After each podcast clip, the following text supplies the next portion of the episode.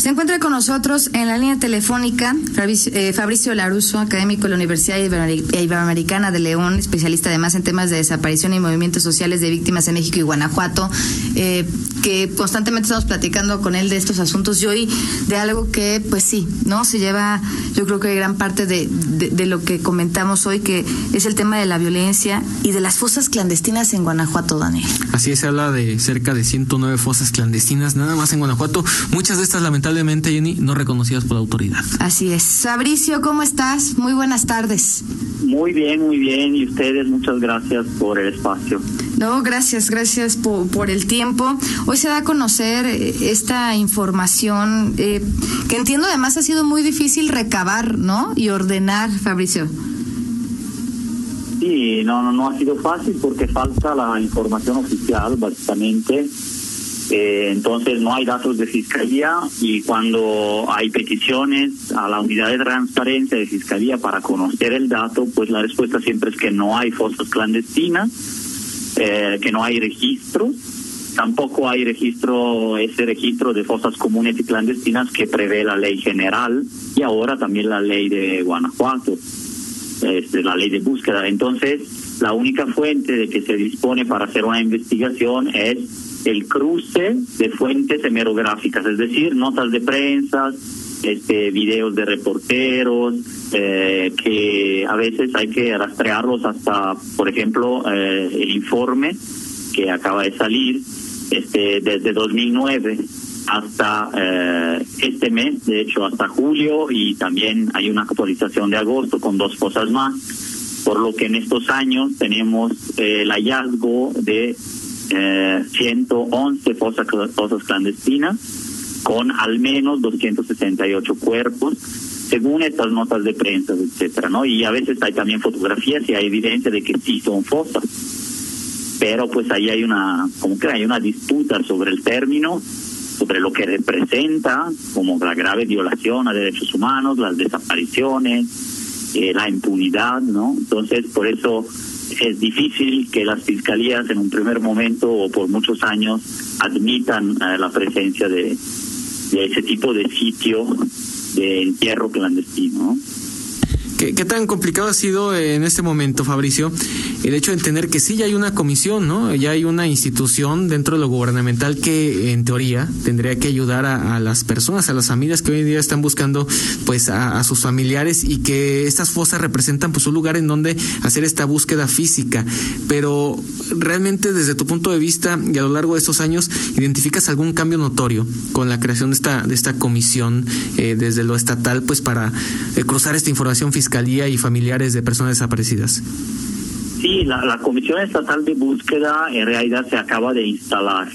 Y el tema de las fosas clandestinas ha sido manejado hasta la fecha y, seguirá haciéndolo por la Fiscalía General del Estado, la, la, ex Procuraduría, porque finalmente eh, la Comisión de Búsqueda, eh, también la nacional, ¿no? La, la, que preside Carla Quintana, que es parte de gobernación, también esas comisiones tienen facultades de alguna manera limitadas en lo que es la, la excavación, la exhumación, el tema forense. Aún así pueden estar mapeando, buscando, señalando, interviniendo, acompañando familiares, apoyando. Entonces eso es lo que se espera ya puede hacer, se empezó a hacer algo de tipo de este tipo de búsquedas en Uriangato del 3 al 4 de al 7 de, este mes de agosto. Eh, se planearon o se van a planear otras, pero pues la idea del mapa, por ejemplo, que tiene poplab.mx y el informe que ahora subió a la página de, se subió a Data Cívica, pero también colaboraron la Ibero León, la Ibero Ciudad de México y otras organizaciones y, todos los colectivos ¿no? de familiares eh, del estado de Guanajuato, etcétera. Eh, pues esa colaboración sirve para señalar a la autoridad, visibilizar el problema, tratar de encontrar una definición del problema y de, de lo que ahí se encuentra pero también para las autoridades, es decir, es un apoyo para cualquier tipo de búsqueda y por lo menos puede apoyarnos en el contexto de lo que pasa y cada quien puede ir ahí, estar buscando datos eh, ya bastante finos. Ojalá poco a poco vayan precisándose las ubicaciones y los datos ¿no? de muchos de esos lugares. Eh, algunos ya han sido excavados, pero hay muchos más que todavía son tan recientes y son masivos, como, como entierros masivos que pues eh, necesitan más investigación. Así es. Eh, leí ahí parte de este reporte, Fabricio, que dice que los eh, hay municipios con más fosas, como es el tema de Pénjamo, Irapuato, Celaya, Villagrán. Eh, digo, además entiendo ligado pues al tema delincuencial. ¿Cómo ha afectado que no se haya reconocido por parte de la autoridad, por lo menos en estas cifras, que las fosas clandestinas en Guanajuato sí existen y que no son una ni dos, sino que son, pues, vamos, decenas de personas las que podrían encontrarse ahí? Sí, es una forma de esconder un problema que existe. Si se acuerdan, ¿no? También eh, hemos tratado este tema con ustedes, eh, ¿no? En, la radio, en muchas ocasiones, ya hace tan solo seis meses o un año. También las desapariciones forzadas y cometidas por particulares o de crimen organizado o de otros actores, la desaparición de personas, pues, estaba ausente de la agenda, no había prácticamente colectivos muy activos como en la agenda estatal, eh, no se daba este tema y más bien se decía que no eran, que eran gente no localizada que se iba eh, de migrante o, o, con el novio y la novia.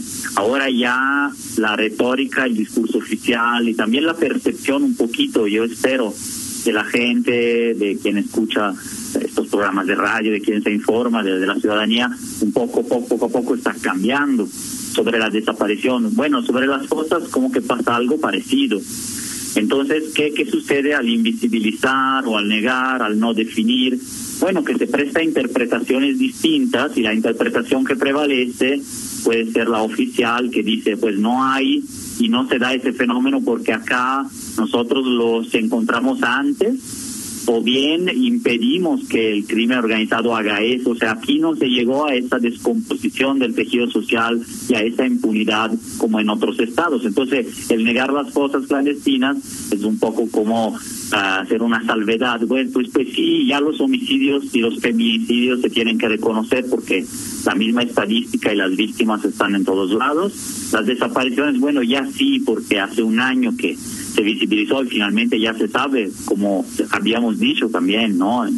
Entre, y también habían dicho los colectivos en enero que eran más de 2.000 y ahora ya hay cifras oficiales que hablan de más de 2.100 personas a la fecha desaparecidas, ¿no? Sin contar las que, eh, que, desaparecen cada día y la cifra negra. Entonces las cosas pasa algo parecido y es un fenómeno relacionado con los dos anteriores, ¿no? el fenómeno delictivo de alto impacto, el homicidio, esos feminicidios, porque hay muchos cuerpos de mujeres también ahí, y eh, las desapariciones. Fabricio, entiendo que de acuerdo a este informe, Pénjamo, Irapuato, Celaya, Villagrán aparecen como municipios con mayor cantidad eh, de fosas. ¿Cómo se obtiene esto? Y si hay algún estudio que pueda indicar o que pueda al menos dar un indicio en dónde o en qué municipios también pudiera darse este tipo de, de fosas clandestinas. Sí, los datos históricos son de prensa, pero digamos que todo artículo, toda nota de prensa ha sido tratada por los investigadores, autores del informe y organizaciones expertas también que proporcionan ciertas bases de datos de prensa histórica, como artículo 19, que también participa, la Comisión Mexicana para Promoción y Defensa de Derechos Humanos, que también participa, entre otras más, más la academia y también los colectivos avalaron, avalaron de alguna manera los datos, pues esa base de datos se puede descargar, se puede uno revisar todo, eh, eh, porque la idea es que se ocupe para investigaciones futuras o para mejorarla y completarla. Entonces, esos son los datos históricos, fueron como que corroborados varias veces, releídos, hasta llegar a, esto, porque la Ibero Ciudad de México también tiene eh, una metodología desarrollada en otros estados, ¿no? Y entonces ahí aparecen, pues, todo el corredor industrial, León, pero también hay en Guanajuato y en otros lados, en 29 municipios de 46, pues, y hay algunos que se concentran más en zonas de, efectivamente, de altos niveles de violencia. El modelo eh, también en el informe se aplica un modelo predictivo eh, que eh, estima la probabilidad de fosas clandestinas y puede entonces eh, planear, se pueden planear escenarios de búsqueda o escenarios en que habría fosas pero no han sido descubiertas o señaladas. Por ejemplo, Irapuato, Celaya, Salamanca, León, Guanajuato, San Francisco de Rincón, Cortázar, eh, Cortázar, Silao de la Victoria, Uriangato y Acámbaro, eran puntos que con los datos hasta 2018-2019 eran puntos que se señalaban y se siguen señalando como probables, ¿no? Entonces, eso es también un aporte que hace este informe. Eh, Data Cívica y otras organizaciones han trabajado este modelo que tiene diferentes variables de la violencia y de las fotos para tratar de ubicar un poco más. Quieren, eh, la idea es ser cada vez más precisos. Si hubiera más datos de fiscalía, más datos de mismos anónimos, no informantes o colectivos, y más datos también precisos de prensa, el modelo podría afinarse cada vez más. Pues ojalá que toda esta información se use de la mejor manera y sobre todo se visibilice este gran problema. Eh, te agradecemos muchísimo, Fabricio, como siempre, tu tiempo y vamos a estar pendientes de esto y, y de mucho más. Muchísimas gracias a ustedes. y siempre es un gusto estar platicándoles los avances y todo para, ojalá se dé la búsqueda y el encuentro, ¿no? Lo más de, la- importante. de las familias. Muchísimas gracias. Gracias, Fabricio. Estamos en comunicación pronto. Gracias. Gracias, Fabricio luego. Lorus. Hasta luego. Académico de la Universidad Iber- Iberoamericana de León, especializado en temas de desaparición y mo- movimientos sociales de víctimas en México y Guanajuato, hablando de este tema tan doloroso, Daniel, pero pues que hay que ponerlo, ¿no? Ponerlo sobre la mesa. Y muy interesantes estos datos eh, que comentaba, datos que han costado mucho tiempo, mucho esfuerzo, Jennifer, para lograr eh, Y que es obtener una esa información. aproximación de lo que conocemos. Sí. O sea, ¿Cuánto no habrá? ¿Cuánto no hay? Exactamente. 751. La pausa y volvemos con más. Síguenos en Twitter, arroba JEN-M6 y arroba guion bajo en línea.